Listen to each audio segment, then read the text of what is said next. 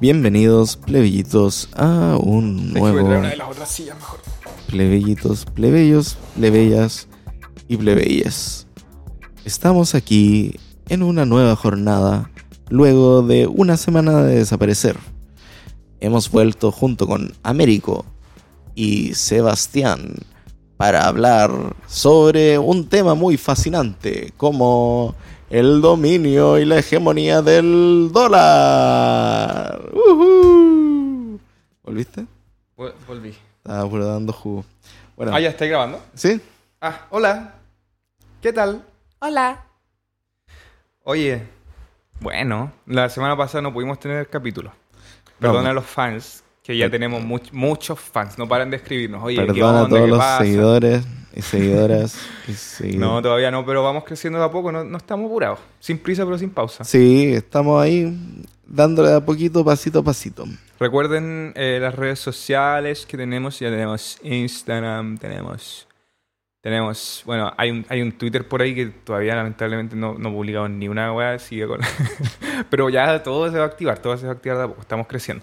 Eh, pero en Instagram sobre todo leer eh, los artículos del blog que ya hemos sacado, de hecho eh, el capítulo de hoy día se, se basa esencialmente en un artículo también de la Bitcoin Magazine eh, y que estamos traduciendo y que vamos a publicar también para que se pueda leer en español, en nuestro idioma Nativo. nativo, eh, para que también, si es que no lo quieren compartir de una forma o leer más el detalle- detallado los nombres exactos, lo puedan ir a consultar, no tengan que siempre volver cierto al capítulo a, a escucharlo, a encontrar lo que querían saber. Así que revisen todas esas cosas y, y manténganse enganchados con nosotros, Al tanto. porque de verdad los queremos. Te, te quiero. Bueno, vamos a partir hablando entonces de, Empezamos. de el- la historia del dólar. eh, Sí. A base de este, de dólar este sangriento. artículo. Yo El- le pondría el capítulo. al, al dólar sangriento. Un, un buen título. Porque es, claro, es le- vamos a hacer un capítulo más histórico. Sí. O sea, nos vamos a... A ir a- en la ola más teórica. Claro, Para- ya no vamos a hablar más tanto de lo técnico del blockchain y eso, sino que queremos hacer esta revisión histórica de hechos históricos eh, de cómo el dólar se ha afirmado como hegemonía económica, que no es nada nuevo en realidad. O sea, antes del dólar, ¿cierto? Fue la libra esterlina. Antes de la libra fue el... No sé cómo se llamaba la española. La corona española. No tengo idea cómo se llamaba, pero... Ya, no hablemos tanto de historia para atrás. mejor No tan atrás. no tan atrás. Ya, no tan atrás. Eh, vamos a entonces a partir. eh, bueno, el, el artículo en sí se llama Bitcoin Blowback: A History of Dollar Hegemony, Economic Welfare and a Bright Orange Alternative. Sería. Bueno, blowback es un, es un término que vamos a definir Sí. que es importante que lo defina este artículo, que es un término de la CIA, de la Central de Inteligencia Norteamericana, Uh. uh, y el, en la que nos estamos metiendo. Pero Bueno, el si nos blow- escuchan, si nos escucha la CIA, oye, somos buena onda, no, no queremos problemas. Yo tengo Google en el teléfono, así que Sí, ya, yo- ya cacharon. Y yo, yo uso Apple, así que Uh, estoy cagado. estamos cagados. Bueno, eh, blowback es básicamente consecuencias que son consecuencias indeseadas producto de una actividad de inteligencia, De intervención. de intervención de, la inteligencia. Entonces, eh, esto se ocupa como base finalmente para referirse a todas las consecuencias que han estado asumiendo Estados Unidos eh, para mantener en hegemonía su economía a nivel mundial. Claro, entonces eso es el término blowback. Que Ese en, el- realidad no tiene traducción en al español, sino No. que es básicamente lo que tú decís. Consecuencias indeseadas a la intervención. a la intervención. Entonces es un término que se utilizó para referirse justamente a estas situaciones. Eh, vamos a partir entonces hablando de, de la historia, de los comienzos de, y la raíz de cómo llega a la hegemonía el dólar. Está Eh, vinculado con mucha sangre. Que está vinculado justamente a eh, sustento y al suministro de la guerra a través de la deuda. O sea, O sea, el- vamos, a la- vamos, nos remontamos a la Primera Guerra Mundial. Primero que exacto, nada. vamos a partir Activamos la máquina del tiempo. Vamos a partir del siglo, a principios del siglo XX. Y, y qué es lo que qué es lo que qué es lo que pasa al final. Empieza la guerra, Que era igual parecida a la Segunda Guerra Mundial. Alemania contra... contra el mundo. básicamente.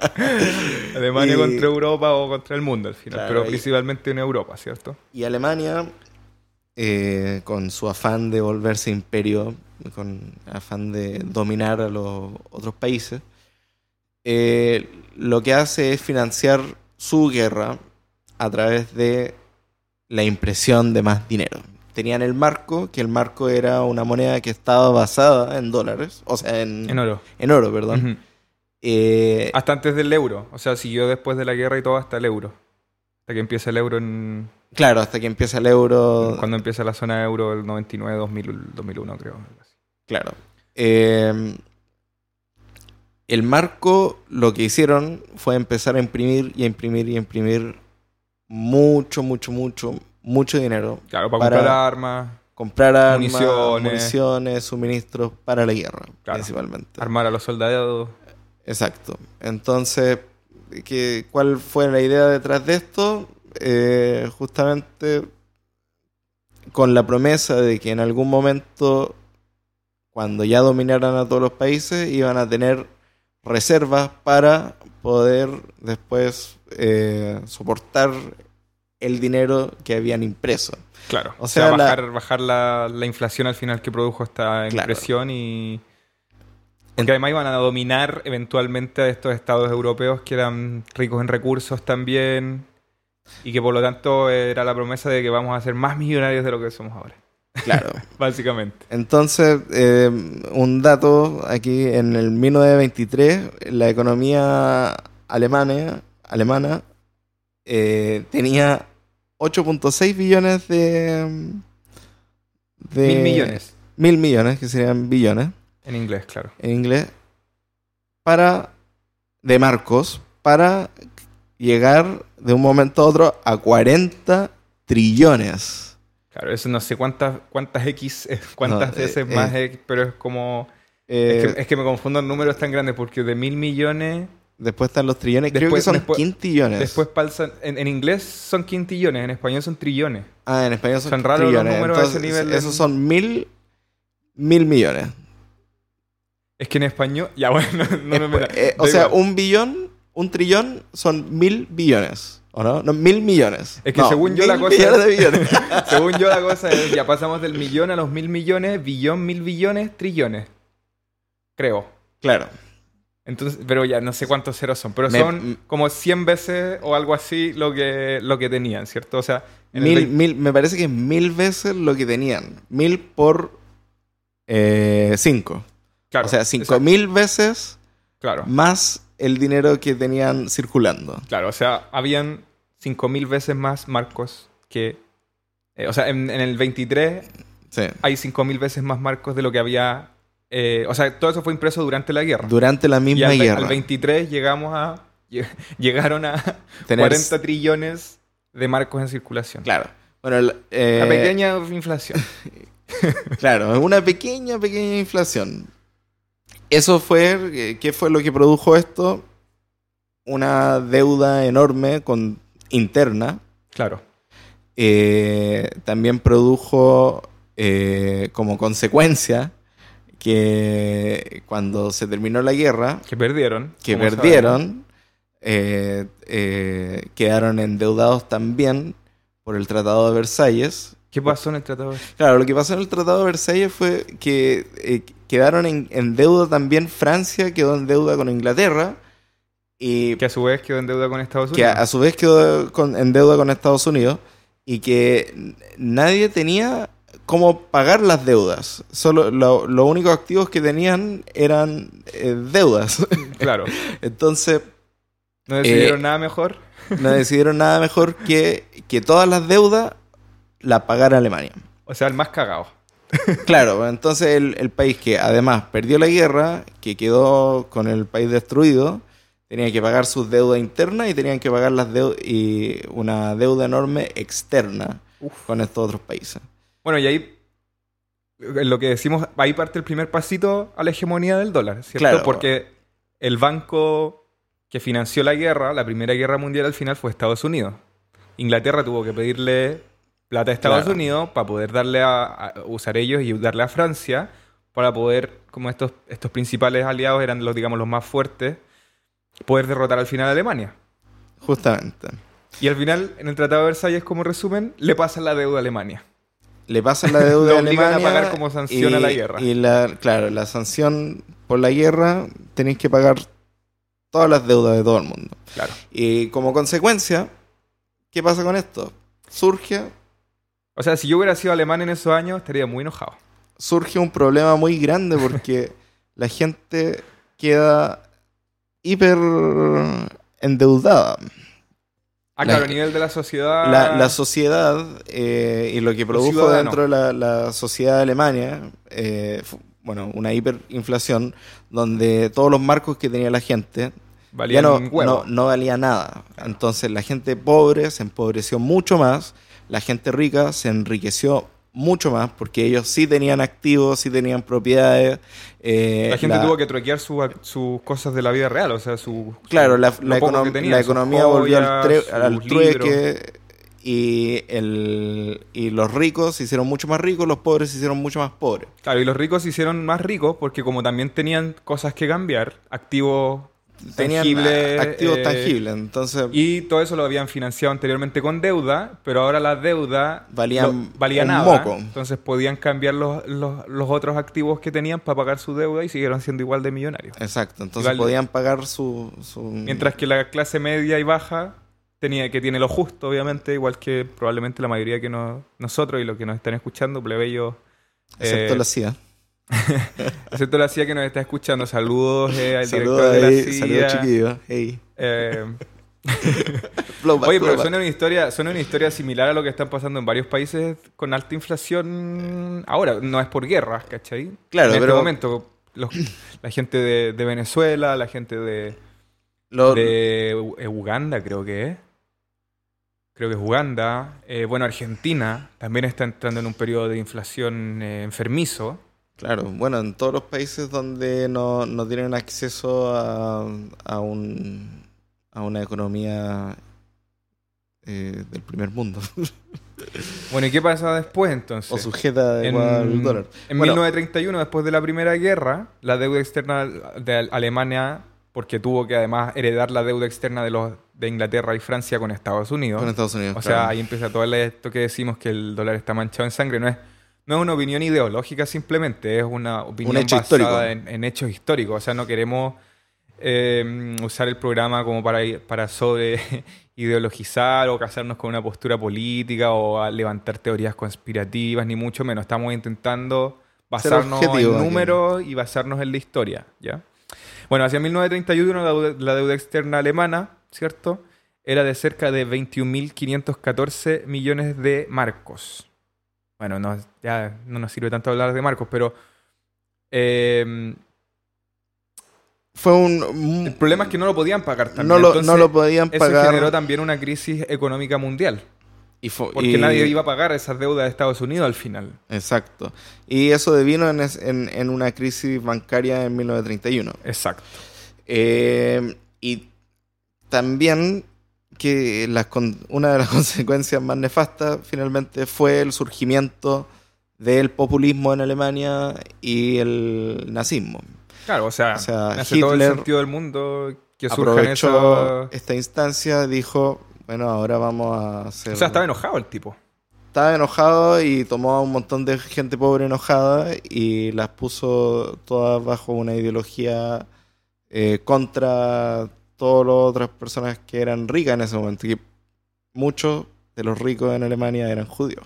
Claro, Entonces, claro.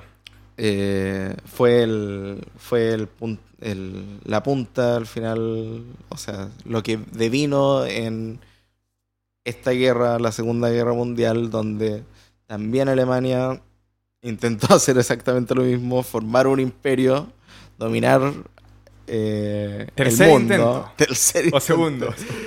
Bueno, siempre lo, lo habían estado intentando, igual ante los prusianos. Sí, pues.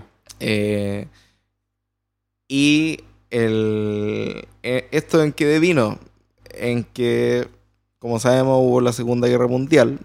¿Ah, sí? Sí, hubo una Segunda Guerra Ah, ya.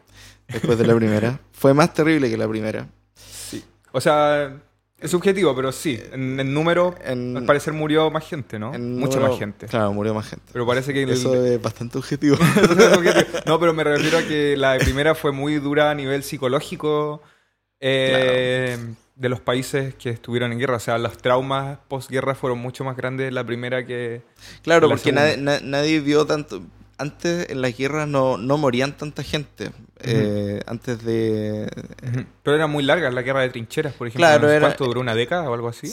eh, no, no recuerdo. Mi, mi memoria de- Ya se acabó. me fue bien Pero- la prueba de historia social. Pero me parece que la guerra en sí eh, eh, no, eran, no eran tan catastróficas como lo fueron sí en la, la Primera y la Segunda Guerra Mundial, donde moría así mucha gente y donde también eh, se atacaban, bueno, en la Segunda Guerra también se atacaron eh, las ciudades.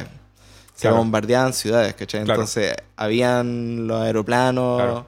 y morían un montón de civiles, cuando antes eh, la gente que moría principalmente eran heridos o enfermos de la guerra, Claro. que eran producto también de, la, de las condiciones higiénicas de- y del claro. desgaste, Claro.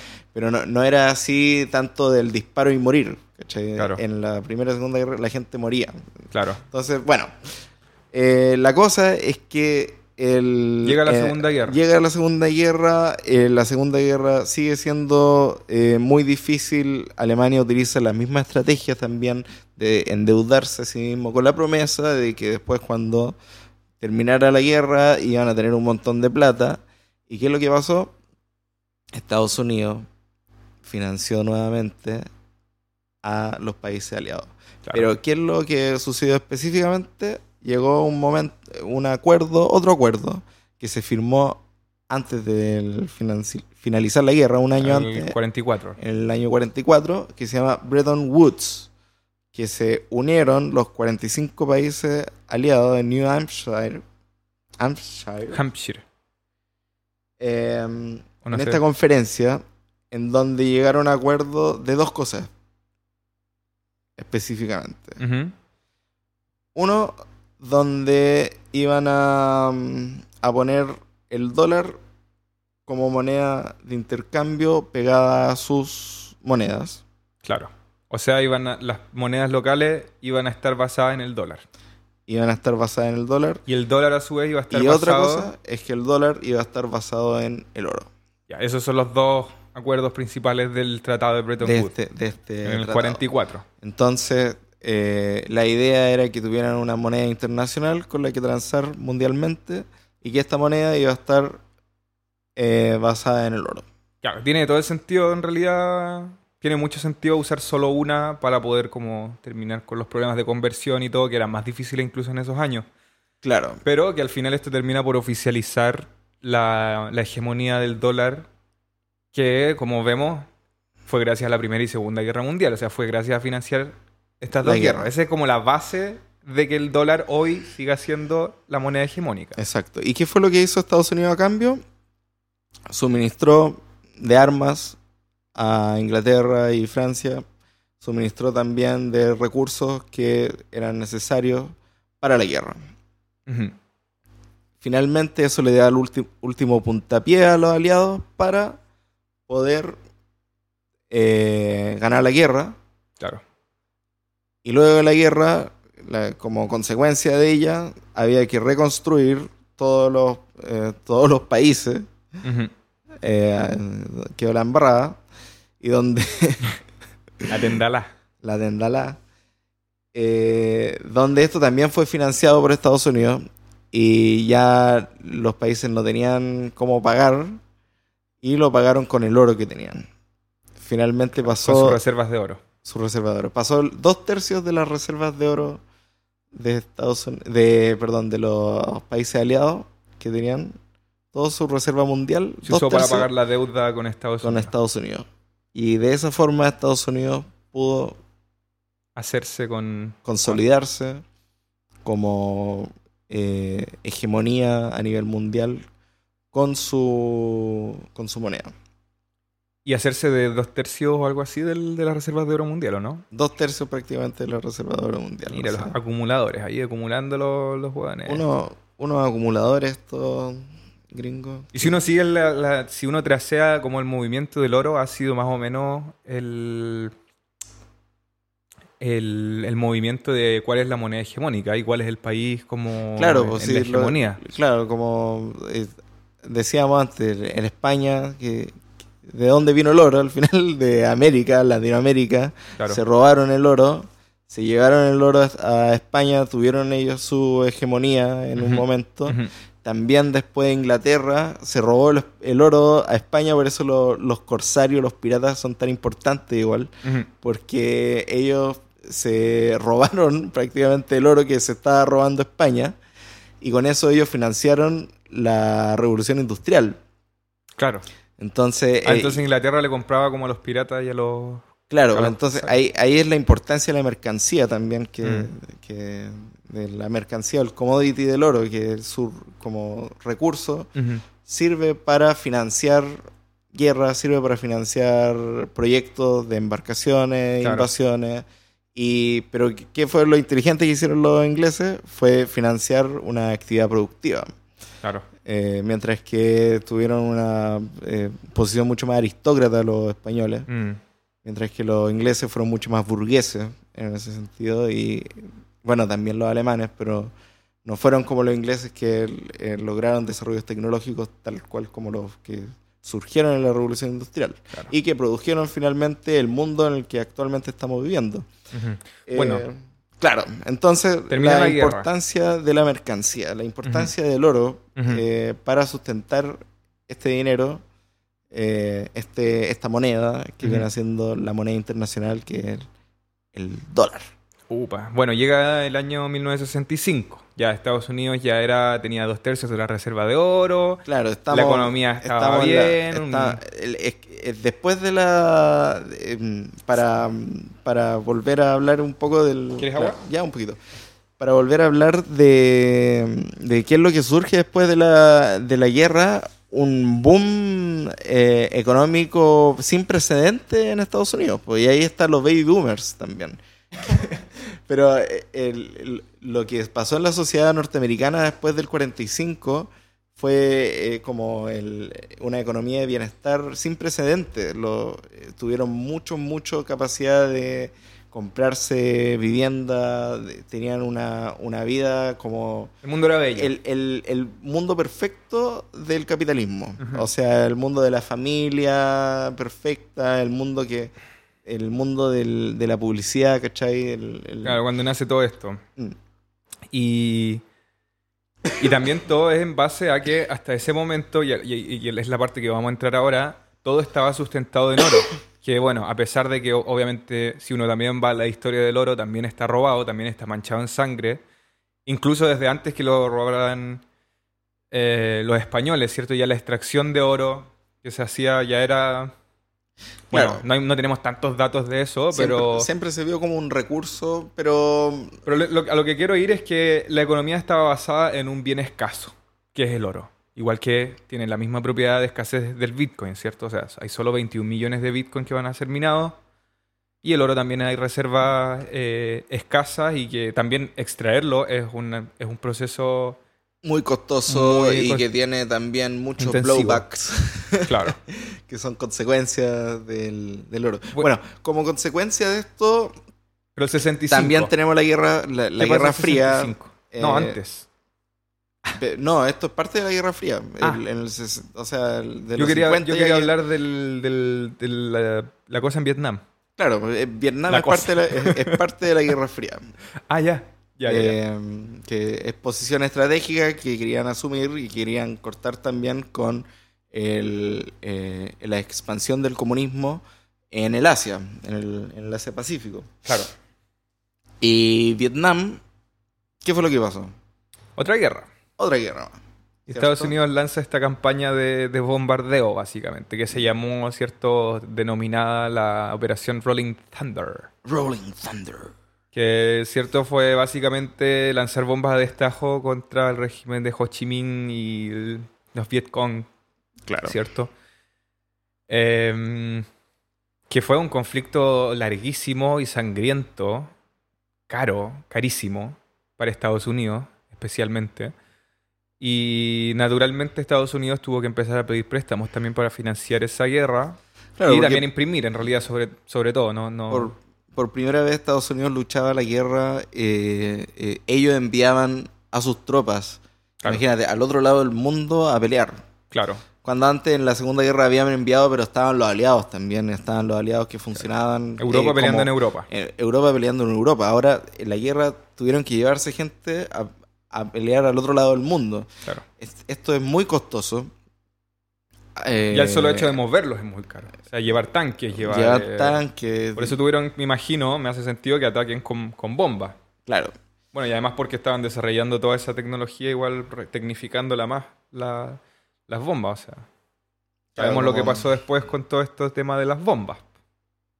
¿O no? ¿Qué año es? No, la, la- la bomba nuclear se lanzó en, en Hiroshima y Nagasaki. En, en pero, la no, pero ¿qué año es?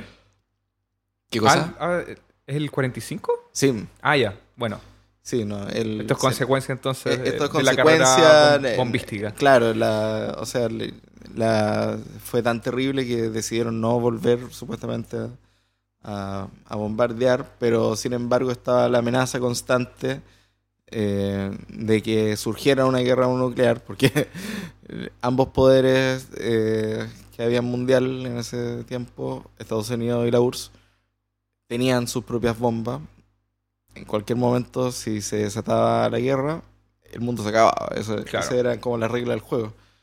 Entonces, ¿Cómo se llama esa película de Kubrick? ¿Teléfono rojo? el, ¿Llama de Moscú, algo así? en, en, en español se llama así, en inglés se llama eh, Doctor Strangelove. Doctor Strange. Es buena. Mm, how- Or, or How I Learned to Love the Bomb.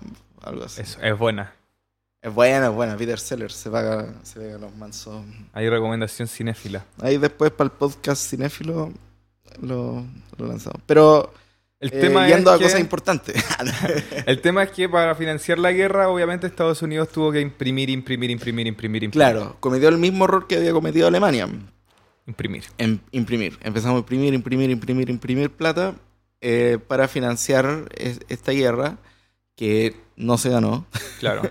¿Y qué pasó? Los, los aliados, los franceses, los, los ingleses empezaron a ver cómo Estados Unidos estaba imprimiendo para financiar su guerra Claro. y dijeron, oye, nosotros tenemos nuestras reservas en dólares ¿Qué es lo que... a, a cambio de, de oro, ¿cierto? Porque todos estos dólares están en un, en un, basados en oro. Entonces, ¿qué onda? Parece que están imprimiendo más de lo que tienen en oro. O sea, están sobrehipotecando las reservas de oro que tienen. Eso presumían los, los, los ingleses y los franceses, ¿cierto? Exactamente. O sea, Entonces ¿tienen empezaron- el suficiente oro como para cubrir eso? Parece que no. Entonces empezaron a, a- a ver este fenómeno del bank run, que se llama como la corrida al banco, que es básicamente ir a sacar tu plata. Claro. O sea, veis que parece que la cosa no está yendo bien y van en masa a devolver sus dólares para tener su oro de vuelta. Justamente. El más, el, el- el más agresivo fue Charles de Gaulle, Mm, que convirtió 150 de sus millones de las reservas de dólares en oro y amenazó con otros 150 millones. Claro. Entonces, ¿qué produjo esto? Que el...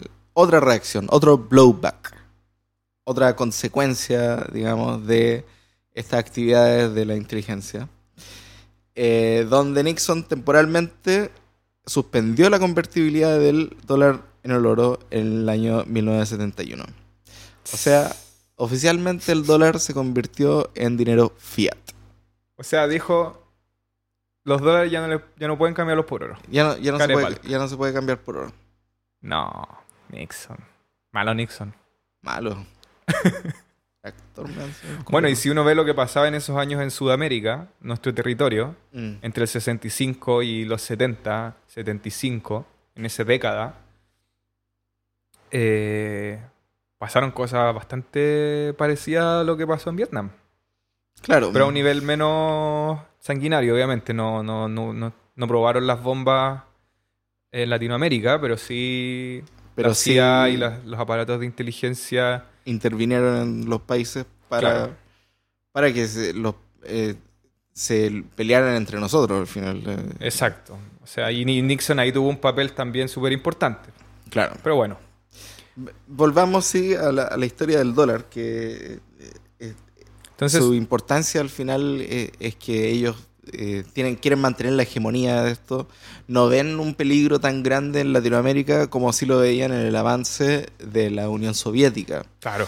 Entonces, eh, claro, ellos podían más o menos tener controlado Latinoamérica, Como patio trasero, que, es- que claro, como somos. patio trasero, mientras que eh, el Asia, el desarrollo del comunismo en Asia, Claro, eh, la expansión de, la, la- Unión y la Soviética. expansión de la Unión Soviética eh, era sumamente el peligrosa territorio para la estratégico más importante. Claro. Bueno, ¿qué es lo que pasa eh, luego? Es que Año 74. año 74 el dólar empieza a convertirse en este dinero fiat, que, que es dinero impreso nomás, con la promesa nomás del, de lo que es la vida norteamericana y el capitalismo norteamericano, pero tenía que tener una base, una solución para mantenerse así. Y ¿Qué hace el compañero? identifica el, el, el anticompañero, El Nixon. el Nixon, eh, identifica una nueva mercancía y que finalmente es la mercancía más importante del desarrollo del capitalismo en el siglo XX, que son No me digas. los combustibles Ah, fósiles, petróleo. el crudo, El el crudo. petróleo. Esto en el 74, entonces Nixon hace un tratado bélico. No, no, no es direct- derechamente bélico, pero indirectamente muy bélico con Arabia Saudita Claro, para hacer que este país aceptara únicamente dólares como moneda de cambio por los barriles de crudo. O sea, básicamente Estados Unidos le daría protección militar le daría armas, le vendería armas a Arabia Saudita, a cambio de que ellos solamente aceptaran dólares. dólares. O sea, hizo que los- el, el valor del crudo, del petróleo, de lo que después es el petróleo y de lo que mueve el mundo al final hasta el día de hoy, eh, sea solamente intercambiable por dólares. Exacto. Que, que eso además, eh, digamos, es una alianza, ¿cierto? Claro, Establece una una, ali- alianza estratégica. Ellos hacen una alianza estratégica, ven, en Arabia Saudita tienen las reservas mundiales más grandes de petróleo en, el- en sus tiempos. Y qué es lo que, qué es lo- cuál es el acuerdo al que llegan entre ellos, es que, claro, como dijiste, se forma la OPEC, que en la OPEC tenían como regla transar el petróleo a- en dólares, pero también se lleva a otro, otro tratado o otro acuerdo. Pero digamos que este es un acuerdo. acuerdo que viene por debajo de la mesa. Es un, es un acuerdo que un acuerdo de la inteligencia eh, de Estados Unidos. ¿Estás hablando del, del- de la GECOR? Sí. O, o de la otra Eh, cosa? Estoy hablando de la GECOR. Quiero agregar una, cosa, una Ah, sola cosa claro, más a la OPEC. claro. Que era que em, no solamente el de que Estados Unidos le daría protección militar, le vendería armas a cambio de que Arabia Saudita solamente aceptará dólares y denominara finalmente los crudos, los barriles de crudo en dólares, sino que también Arabia Saudita tenía que prometer, o sea, a, a- a Estados Unidos le iba a dar preferencia sobre los tratados del Tesoro estadounidense a Arabia Saudita, Claro. a cambio de que todos esos dólares que entraran a Arabia Saudita fueran para recomprar deuda estadounidense. Para recomprar deuda de Estados Unidos. Claro. Exacto. Entonces, en el fondo lo que hacen es asegurar que, bueno, la OPEC controlaba eh, el 80% de Sí, las reservas de petróleo crudo. mundial, de crudo mundial. Eh, en el fondo lo que hicieron fue asegurar de que, no solamente de que los barriles de crudo se compraran con, con dólares, sino que esos dólares que se compraran en esos barriles volvieran a Estados Unidos. Exacto. Y pagaran deuda de Estados Unidos. Exacto. no, si son. Son. Son, Son, son astutos. vivos, son, astutos. son la piensan. La piensan. No, si tienen, tiene ahí su valor en, en cierto sentido. ¿Y qué pasa con eso? La demanda artificial de dólares aumenta. Porque si todos los países necesitan petróleo y solo lo podéis comprar con dólares, Justamente. entonces aumenta la demanda de dólares. Entonces, el dinero fiduciario se logra sostener porque hay una demanda artificial. Hay una demanda... Ya, ya no importa tanto que no haya oro, porque si solo podéis comprar petróleo con dólares, por eso entramos en esta fase que llamamos Petrodólar, petrodólar. justamente. ¿cierto? Que sería eh, esta... Digamos que se se sustenta bajo este commodity, pero indirectamente. Claro. No, no, no es que el, el dólar se haya sustentado por el, por el petróleo, eh, como antes ocurría con el oro. Claro. No, no. Eh, Sino pero, que estás obligado a pagar en dólares. pero la de economía del mundo estaba sujeta al dólar. Claro, porque está sujeta al petróleo. Porque la economía del mundo. Es algo está mucho más abstracto al final, pero... Claro, es mucho más abstracto, pero sigue siendo al final una, una herramienta de dominación a través de la mercancía. Bueno, y la GECOR. Bueno, la GECOR fue otro tratado, tratado perdón, que eh, era una comisión en conjunto con los países eh, saudíes, una comisión económica. Y en esta comisión se llegó a un acuerdo eh, de una cooperación para proveer de infraestructura eh, fundamental para eh, la modernización de los estados Infraestructura burocrática. Infraestructura burocrática e infraestructura también eh, eh, del, digamos, dinero y de tecnología, que en- en no necesariamente ellos tenían, sino que ellos eran países de tracción del crudo, Claro. pero le ofrecieron tener a cambio un montón de infraestructura tecnológica para poder ellos modernizarse también como países. Claro. Entonces, o sea, Estados Unidos le iba a enseñar a los saudíes cómo opera la burocracia fundamental de los estados modernos y también como otro punto, eh, tenían que asegurar de que todos los contratos por petróleo eh, de esa misión fueran finalmente a parar a corporaciones estadounidenses. Es parecido a lo que pasa, a lo, a lo anterior de la OPEC, ¿cierto? es, es parecido, claro, Y otra cosa importante es que esto fue relativamente en secreto. justamente. Relativamente, o sea, no, no, no, no era de manejo de la opinión pública de que Estados Unidos había asumido una posición en que les iba a enseñar a los saudíes cómo armar su burocracia. Claro. Ni tampoco el Congreso lo sabía. Claro, Estados Unidos. el Congreso de Estados Unidos no, no nunca no, no sabía de esto abiertamente y la GECOR operó por 25 años canalizando billones de dólares de, los barriles de crudo de vuelta hacia la economía estadounidense. Claro. O sea, hicieron este tratado de la OPEC, pero además se, se tenían que asegurar de que no fueran solo contratos. Claro. No firmar solamente firmas, sino que les vamos a enseñar cómo se va a cumplir esta cuestión, ¿cachai? Exacto. Porque para los ojos de Estados Unidos, obviamente los países saudíes Es medio salvaje. salvajes, o sea, tercermundista, Claro. era pura arena, básicamente. Sí, pues, entonces ellos tenían que adiestrar a sus nuevos perros. Y, y para hacer eso, justamente llegaron a esta comisión eh, donde también estaban obligados a reinvertir los dólares que ellos tenían, obtenían de crudo en, en esta infraestructura que le proveía a Estados Unidos. Claro. Eh, bueno, eso se acaba con Bill Clinton. Esto se acaba con, 25 años. con Bill Clinton. Ahora Arabia del- Saudita es un país moderno civilizado. Claro. con Lamborghinis. con Lamborghini, y con, Con Dubai. Gucci y no sé qué otra cosa. de la- Pero eso trajo otros problemas colaterales con países de Medio Oriente. Seguimos Porque cuando Estados blowback. Unidos se fortalece, claro, seguimos con los blowback. Cuando Estados Unidos fortalece sus lazos con la familia real saudí, se hizo indirectamente aliado de un compañero que, ya- que ya hemos escuchado antes su nombre, creo. Osama Bin Laden, Claro. quien era cercano con los, aquí, aquí atento con mi árabe, Mujahideen, Oye, está bueno. sí, las que son guerrillas militantes de grupos liderados por los luchadores islamistas afganos en la guerra soviética afgana, o sea, afganos contra soviéticos. Claro. Ya, porque hay Estaban, ahí un conflicto. De hecho, hay todavía una parte de Rusia que son islámicos, Sí. ¿cierto? Y que estaban expandiéndose, esta- querían dominar eh, esta área de Afganistán. Ujú. Y eh, Estados Unidos y lo que Obviamente quería parar a la Unión Soviética. quería parar y eh, adiestró también a, a todos estos grupos paramilitares Claro. Eh, Para- proveyéndole también de armamento, también de eh, inteligencia Claro, la CIA los lo, lo financió y los, instruyó. Los financió, los instruyó y de esa forma ellos eh, aportaron con la caída también de la Unión Soviética, que para Estados Unidos era fundamentalmente importante para mantener su hegemonía. Claro, eso fue la operación, por si la gente quiere buscar ahí en su casa, Ciclón. Ya con C y Y, Ciclone. Ciclone.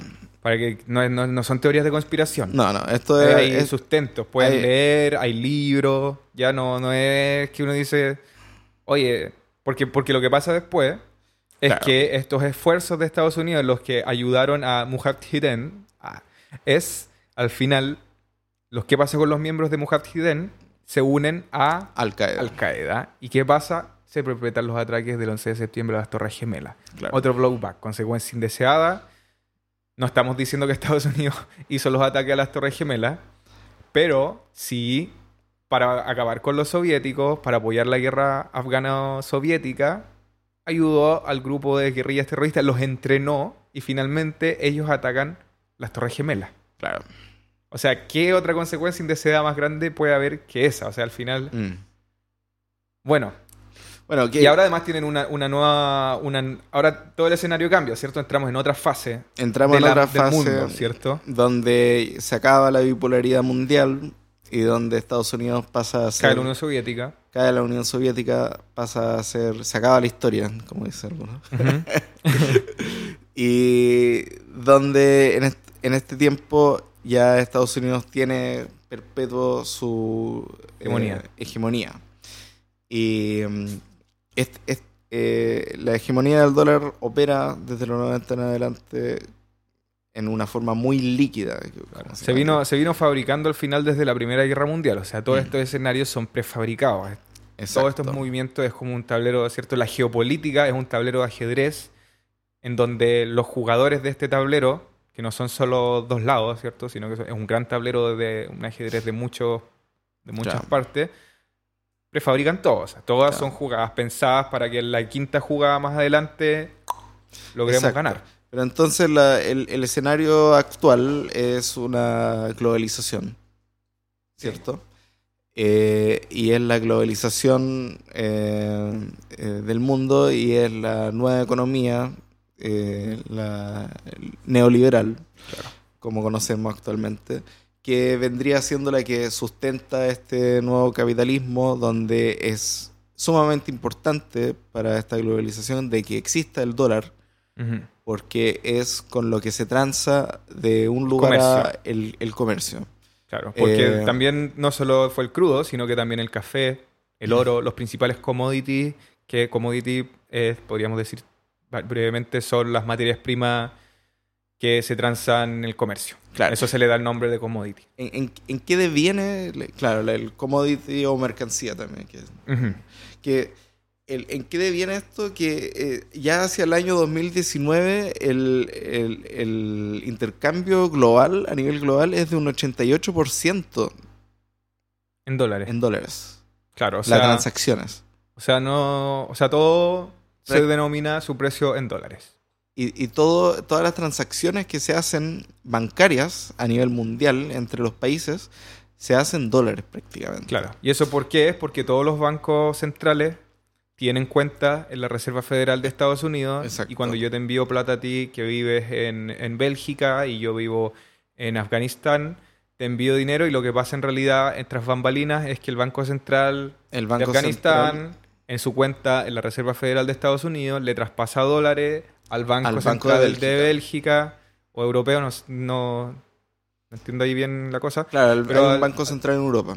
Y así se hacen las transferencias internacionales al Exacto. O sea, todos los flujos de dinero, aunque yo sea afgano y tú seas belga, va a pasar por Estados Unidos. Justamente. Porque todo el comercio mundial se basa en una denominación en dólares. Entonces Estados Unidos tiene el poder de bloquear un país, como ya sabemos, como ya sabemos cómo ocurre en distintos países. En distintos países, como por ejemplo lo hacen... Eh, Cuba. Lo hacen a Cuba, el, bloqueo, o como le dicen... El bloqueo es como, es como un término eh, como... Igual contrahegemónico de Estados Unidos, pero desde el otro lado le dicen... Em, Nada, sanciones nomás. Claro, las sanciones económicas. Pero al final lo que hacen es directamente no permitirle a los bancos cubanos Transar. tener cuenta en la Reserva Federal de Estados Unidos y ellos no les permiten a los bancos alemanes tampoco Claro. porque les dis- porque también la plata de Alemania que, que le envían a cubanos, suponte cubanos que están acá en Alemania y que quieren enviarle plata a los cubanos en Mm. la isla, no pueden porque las reservas federales de Estados Unidos no permiten que el banco alemán le envíe plata a ellos. Entonces, ¿qué es lo que ocurre? Eh, actualmente el dólar se convierte en un arma. Claro, Es un arma de dominación. exacto. Un arma de, con el que ellos pueden eh, hacer y deshacer finalmente en el escenario mundial. Sí. Y eh, esto protege justamente también todos los intereses que hay del dólar. ¿Qué pasa en Irak? Lo que pasa en Irak es que don Saddam Hussein, Que era líder de, que era, de Irak en ese que era líder de Irak en ese tiempo, eh, quiso vender el petróleo en euros. O sea, quiso salirse del sistema de la denominación del dólar para denominar en euros. Claro. Y, ¿Qué pasó? ¿Y qué pasó? Bueno, eh, desde la Segunda Guerra del Golfo, Estados Unidos tenían tropas militares en, en Irak aún. Y Irak quería también sacar a estas tropas. Y cuando quisieron hacer eso, sacar las tropas, sancionaron a Irak. Ya. Y lo sacaron de su sistema monetario internacional. Ahí Irak, ahí Saddam Hussein responde con lo de la denominación en euro, Claro. me parece. ¿Y qué pasa? Invasión a Irak. Invasión a Irak. No van a Y tocar y la sacar- hegemonía estadounidense. claro. No se va a tocar a Estados USA, Unidos. USA. USA. Claro. USA. Entonces, de- eh, al final, desde el, desde el ataque a las Torres Gemelas, es que eh, el dólar ha sido, ha ocupado este mecanismo de, de arma, eh, como guerra contra el mundo al final. Eh, ¿Y por qué? Porque de- también, a través de su control, ellos pueden hacer un seguimiento a través justamente de lo que habíamos nombra- eh, mencionado anteriormente, que pasa todo por Por la la Reserva Fed, Federal. por la Reserva Federal. Entonces, ¿qué es lo que ocurre? Ellos pueden controlar todo, cualquier tipo de financiamiento a algún tipo de grupo armado Claro. o terrorista, como Claro, que también luego del 11 de septiembre esa es una de las grandes razones que tiene Estados Unidos para, para todos estos combates económicos y, y todo con Medio Oriente, ¿cierto? o sea, evitar ataques terroristas y por eso justifican también eh, el extremo control sobre cada centavo de cada dólar que se mueve para que no se esté finalmente financiando grupos terroristas. Claro, Que, todo, que todo terminó siendo una consecuencia de todo lo que ha hecho antes Estados Unidos al final. O sea, no es solamente que los fundamentalistas árabes, eh, talibanes, eh, yihadistas quieren atacar a Estados Unidos porque sí tampoco. claro. O sea, No, bueno, ellos obviamente en su Tienen en su fundamento. fundamental tienen la guerra contra la guerra santa contra los infieles, ¿cachai? Pero por algo es exactamente contra Estados Unidos. Claro, y, y yo creo que tiene que ver más por algo que nada- fuerza un- también un es- me- esa ideología mecanismo, un mecanismo yihadista. ideológico para controlar un, un grupo, pero los intereses finalmente son económicos, Claro. los que vienen de los grandes grandes um, dueños de las petro- de, la- de las petrolíferas. Sí. Entonces, eh, bueno, eh, el dólar se convierte en un sistema de control y vigilancia. Pueden vigilar los movimientos de cada una de las transacciones que hay a nivel internacional. Y también se convierte también en una forma de evadir, financiar cualquier tipo de actores que sean contrarios a la hegemonía, contrarios al sistema norteamericano. Claro. Entonces tenemos ahí un, eh, eh, en un surgimiento de esta moneda que no solamente es una moneda para transar internacionalmente y hacer las cosas más fáciles, sino que también es una Ideología. claro, una herramienta, una herramienta ideológica. Claro. Y ahí también nace ahora, ya más contemporáneamente, las formas contrahegemónicas del dólar.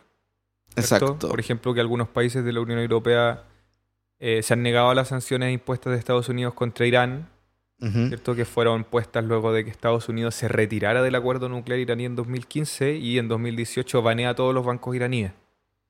Sí. Como resultado de eso, la Unión Europea desarrolló un sistema basado en euros llamado eh, Instex, Instex. que no fue exitoso, lamentablemente, como se pensó, el proyecto se, se abandonó. Pero la Unión Europea también intenta muy de a poco como ir no desestabilizar directamente como formas de guerra esa economía, sino que ir independizándose de alguna forma de la dependencia Claro. El descentralizar el- al dólar como instrumento de control. Claro. También a principios de junio, Rusia anuncia que removerá todos los activos en dólares de su tesoro. Claro. Eso, es- eso significa que Rusia no va a tener ningún tipo de activos en dólares en su tesoro, siendo que hasta hace un poco tiempo casi el 80% de las reservas eh, Rusa. rusas eran en dólares. Claro. Incluso después de, de todos los temas que hemos hablado, de, de esta cierto eh, eh, enemistad que tiene obviamente Rusia y Estados Sí. Unidos co- como potencias, obviamente. Y bueno, también Rusia, se- estos entre mito y verdad, ha estado acaparando más oro Sí. Que, que lo que tenía antes. Y de hecho, eh, hace un tiempo, eh, las reservas de Rusia eh, superaron, el oro de las reservas de Rusia superó al dólar en las reservas, ¿cierto? El valor de sus reservas de oro superó al valor de sus reservas en dólares. Y ahora en junio recién, Rusia viene a decir que ya van a, van a cortar con el dólar. Claro. Y no solo eso, sino que la, la gobernadora del Banco Central ruso, la señora Elvira Naviulina, ¿Ya? declaró en CNBC que como las monedas digitales parecen ser el futuro, son el futuro, Son el futuro. hacia finales del 2021 deberían comenzar las pruebas de un prototipo del rublo digital. Mira. Cosa que ya también hemos escuchado, ¿no? De, del China, yuan. el yuan digital. Son formas que están buscando al final otros países desestabilizar esta hegemonía eh, monetaria de- del dólar. Claro, porque una moneda digital operaría bajo una estructura parecida a la del Bitcoin. O sea, en un blockchain. No sé, no sé exactamente qué, con qué tecnología. Pero eh, su idea fundamental es también que es como el cash, que básicamente tú lo transfieres de un lugar a otro eh, y que te llega a ti Claro. independiente del, del banco. Claro. Y, eventualmente, igual como yo lo veo al menos, mi, mi opinión y mi lectura es que eventualmente con, si, si, todo, si existen estas monedas de bancos centrales digitales, si bien puede haber un escenario de mayor eh, control, obviamente, como va a pasar obviamente en China y Rusia, que se va a usar para poder controlar cada centavo que se mueve, para poder controlar y vigilar, super vigilar a sus ciudadanos, ¿cierto? Esta sociedad como del panóptico. Em, también en materia de comercio puede liberar la necesidad de tener una sola moneda como regente, porque gracias a la tecnología de los oráculos, por ejemplo, se puede transformar automáticamente mi moneda en, la, en tu moneda de tu otro país de manera automática sin necesidad de necesariamente tener una materia prima denominada exclusivamente en una divisa. Claro. Lo que puede de a poco ir cambiando este sistema que hemos tenido hasta ahora, incluso antes del dólar, en que las cosas se denominan en una moneda.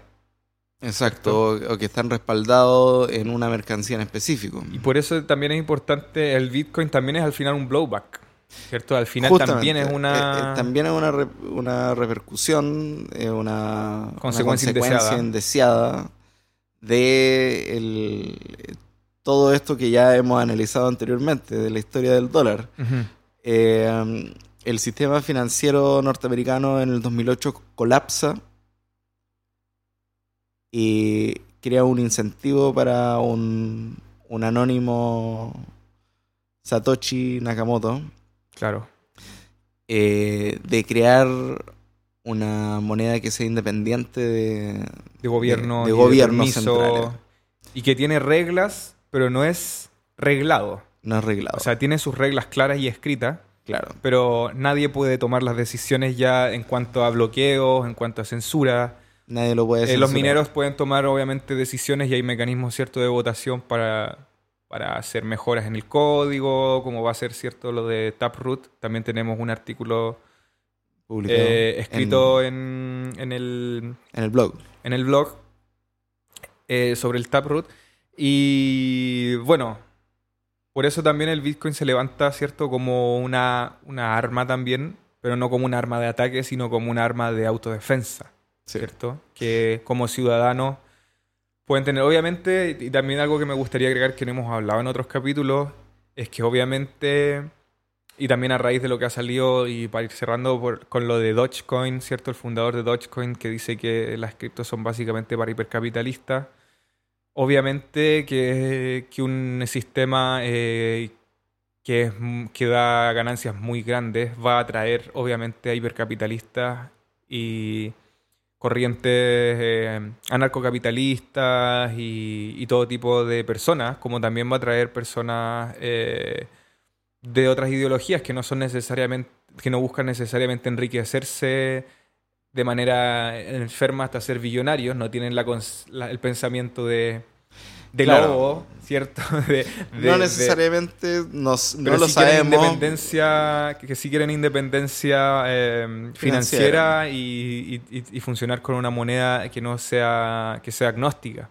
Entonces, igual abrir el campo a que hay todo tipo de personas que le interesa esto y no es solo un tipo de persona determinada. O sea, al final depende de cada uno lo que quiera hacer y por eso final, al menos mi diagnóstico personal es que esta es una tecnología que está en disputa y que, y que al final por eso estamos construyendo esto también, porque queremos educar para que cada uno pueda claro, formarse una... opinión y no terminemos siendo ignorantes aceptando las reglas de, la próxima hegemonía que venga. Exacto, yo creo que es una tecnología que tiene que ver con eh, la creación de nuevas narrativas también. O sea, eh, si bien está la nueva narrativa del Bitcoin, eh, tal cual como cualquier tipo de moneda eh, eh, y que si es un recurso escaso, también va a ser de interés para grandes capitalistas, como ocurre, y que el escenario del mundo, el Bitcoin no va a terminar con un escenario neoliberal necesariamente, porque es simplemente una moneda de intercambio a nivel internacional, o sea, en un escenario donde el Bitcoin eh, o sea, yo más, eh, surge, eh, el intercambio del sistema mundial va a seguir siendo.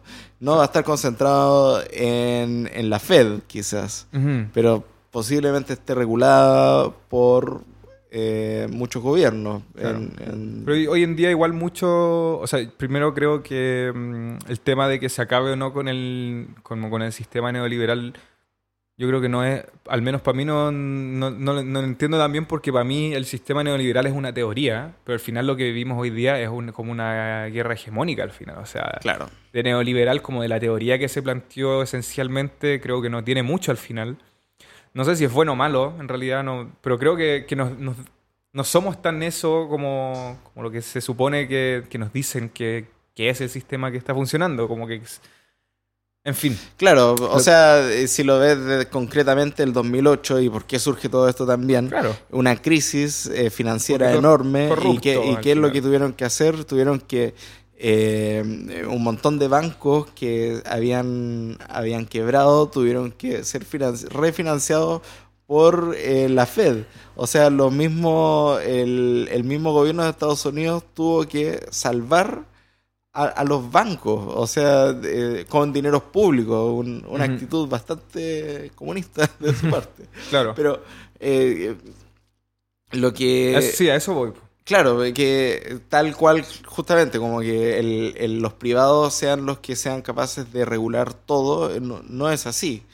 Eh, y siempre hay una intervención justamente del... El Estado eh, para salvar a los... Del Estado para salvar a estos privados y a salvar a las corporaciones. Eh, y hay un montón de intereses también que están dando vuelta y entonces, claro, las miradas justamente están en contra del Bitcoin porque eh, eh, significa una eh, no pérdida de control finalmente del, mundo hegemónico en el, que se ha sustentado Estados Unidos y el capitalismo actual. Claro que si uno ve los hechos, está levantado en sangre. por, eso, por eso el capítulo queremos revisar que justamente todo la hegemonía del dólar se ha levantado en base a conflictos bélicos. Claro. Que si revisamos los hechos, el de Bitcoin no es así. O sea, la historia del Bitcoin y la posible hegemonía hacia el futuro del Bitcoin no está basado en guerras. Claro, no sino que está basado básicamente en sistema en- financiero. en cypherpunks. Claro. En gente que cree que, el- que en, una, en un dinero tecnológico agnóstico puede haber un futuro libre de bloqueos, libre de sanciones de parte de un país. Porque eso trae miseria. Trae miseria, por ejemplo, en Venezuela. Independiente del- de la opinión que uno pueda tener política de- del, del régimen de Chávez y Maduro, Sí. en realidad, más allá de eso, ellos están en contra, ¿cierto?, de Estados Unidos históricamente y Estados Unidos responde con sanciones y la- todas las reservas de petróleo de Venezuela están guardadas porque Claro. no pueden vender ni un barril. No pueden vender su Entonces la gente no tiene que comer. A mí lo que me interesa al final es la gente que está ahí, ¿cierto? No me importa defender a uno o a otro régimen, Sí, pero al final lo que pasa es que Estados Unidos puede tomar una decisión de decir, ellos no son como nosotros, no pueden vender su petróleo. Claro. Obviamente tampoco Y- estoy y a no- favor del petróleo, y- o sea, no me gusta que, que se esté acabando el mundo por, eh, por los combustibles fósiles, pero lo que- Exacto. lo- a lo que voy, mi punto es que hacen que la gente, el pueblo, los pueblos mueran de hambre y tengan que vivir inflaciones terribles Por consecuencia del. porque quieren mantener su hegemonía. Porque no, los van a dejar vender su petróleo y lo tienen guardado. No pueden vender ni un barril. Mira, terrible la situación que. Pero bueno, esos son comentarios eh, al margen, observaciones. que son Eh, buenas porque son parte de esta discusión, igual que yo creo que es importante que tengamos, que, que veamos como cuáles son las consecuencias finalmente de la dominación del.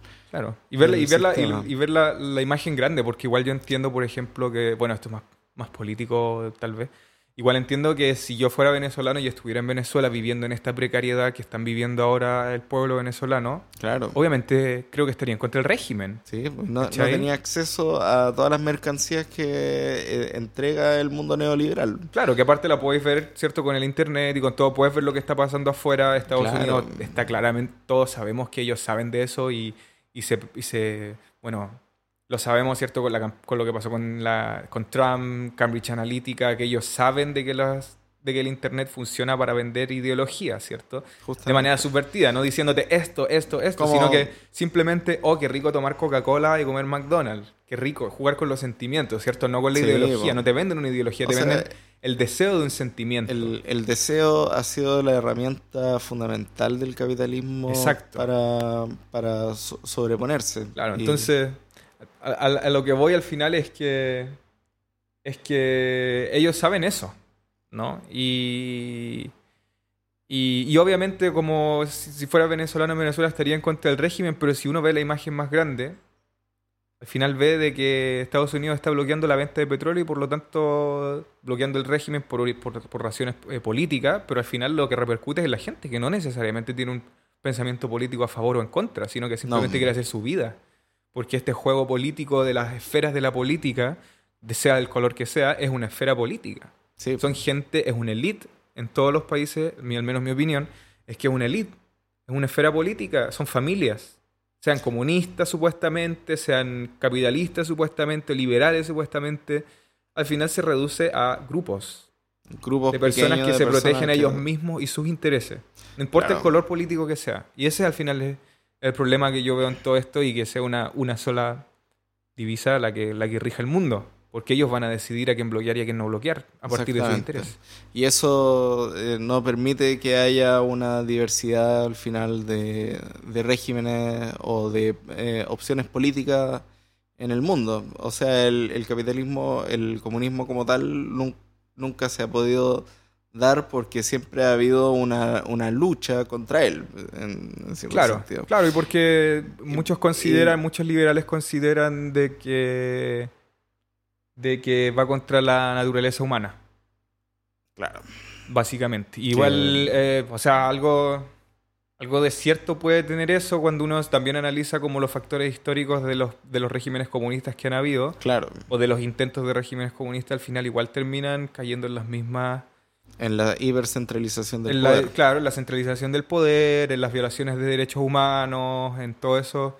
Eh, no Claro. hablo con las últimas noticias que han aparecido, obviamente, y como todo este debate que, que encuentro que igual se desvirtúa cuando quieren desvirtuarlo, sino que me refiero a históricamente, terminan siendo figuras que se centralizan y que cuando alguien tiene tanto poder, creo que mentalmente, psicológicamente no es sano para nadie tener tanto poder, poder decidir lo que pasa. O sea, que, que Xi Jinping sea el, el jefe militar, el jefe de Estado y el jefe político, tenga tres cargos, que en los restos de los países están divididos en varias personas, para evitar de que hayan sublevaciones, me parece como, por decirlo menos, un, un poco eh, enfermizo para, para una persona, ¿cachai? Para que se vuelva claramente un megalómano, ¿cachai? Claro, Un- el- un- o sea, el poder está ha estado corrompiendo al, al ser humano desde, desde los inicios de las civilizaciones, yo creo. Exacto, al final... Entonces, ¿qué, qué es lo que pasa? Que el- el- en el blockchain, como volviendo un poco al tema de las nuevas narrativas, que es una tecnología que permitiría no solamente eh, tomar eh, una eh, eh, cosas en materia financiera, sino que también en materias políticas.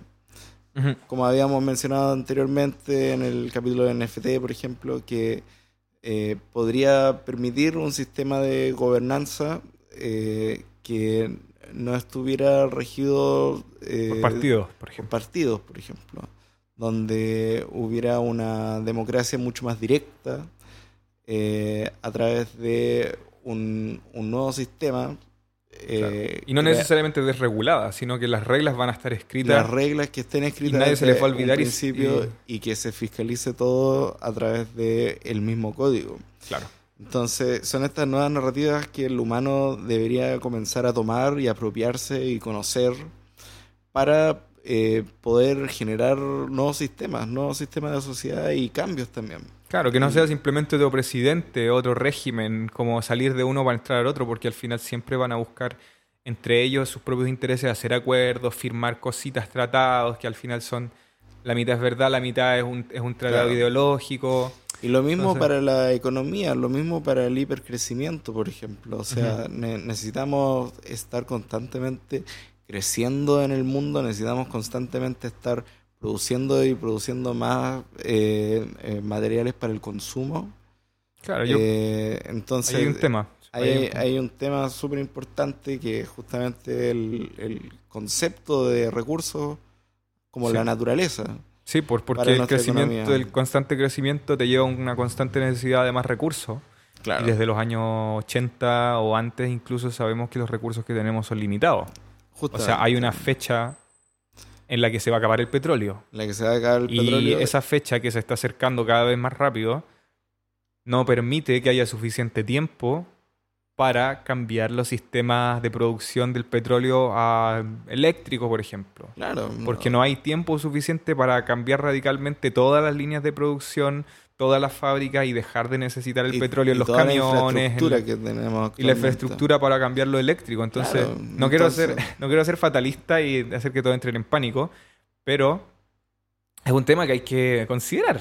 Claro, pues sí, es un Porque se tema va a acabar el petróleo. Se va a acabar el petróleo y quemar un montón de petróleo produce también otro blowback, un efecto indeseado, eh, que es eh, La emisión el- del- la emisión de CO2 y el clima y que como ya estamos viendo en distintos lugares del mundo que yo agradezco naturales. un poco que las catástrofes naturales estén ocurriendo en el primer mundo, como en Canadá, como en. Alemania, porque eh, ha- hace que se vuelva a la, a la agenda el medio ambiente. O sea, eh, si no se cambian las cosas como están, el- la sociedad como la conocemos, próximos 50 años se acaba. Sí. O sea, Entonces, no, y el tema es que no hay suficiente tiempo para cambiarlo. O sea, ya, al menos personalmente creo que ya, ya, ya, ya fue. O sea, ya, va a cambiar el- sí o sí. el No digo que se va a acabar el, mundo. Claro, no, pero el turning point ya se acabó. O sea, Claro. ya, ya pasó. Ya, ya pasó el momento donde nosotros podríamos haber dicho ya nos organizamos y bajamos el CO2. Claro. Eso Sí, y ya no pasó. solo, y ni, ni hablar del, del tema de los grados que suben en la Tierra, cómo eso puede afectar al- a lo que pasa en el mar. Claro. Y bueno, Sí. etcétera. Bueno. Tenemos otros capítulos para hablar de eso. Deberíamos hacer unos capítulos hablando Vamos. más del tema climático y del- de, las, de las ideas del, de crecimiento, por ejemplo, o del, o del año cero del petróleo, o de, bueno, muchas ideas que, que se vienen hablando hace mucho tiempo, pero que obviamente los medios de comunicación no van a tratar eh, abiertamente. Al menos no en la televisión, sí hay algunos diarios y todo que lo escriben, pero, pero bueno. Gracias por este capítulo Bueno. por escucharnos de nuevo. Recuerden seguirnos en, en Instagram y en tenemos una, una comunidad de Telegram donde Eh, no somos muchos todavía, pero se pueden unir y pedir eh, temas en particular, darnos su opinión o lo que, lo que estimen conveniente. Gracias por escucharnos de nuevo. Un abrazo, los quiero mucho. Y nos vemos para la próxima. Chao. Chao, plebeyites.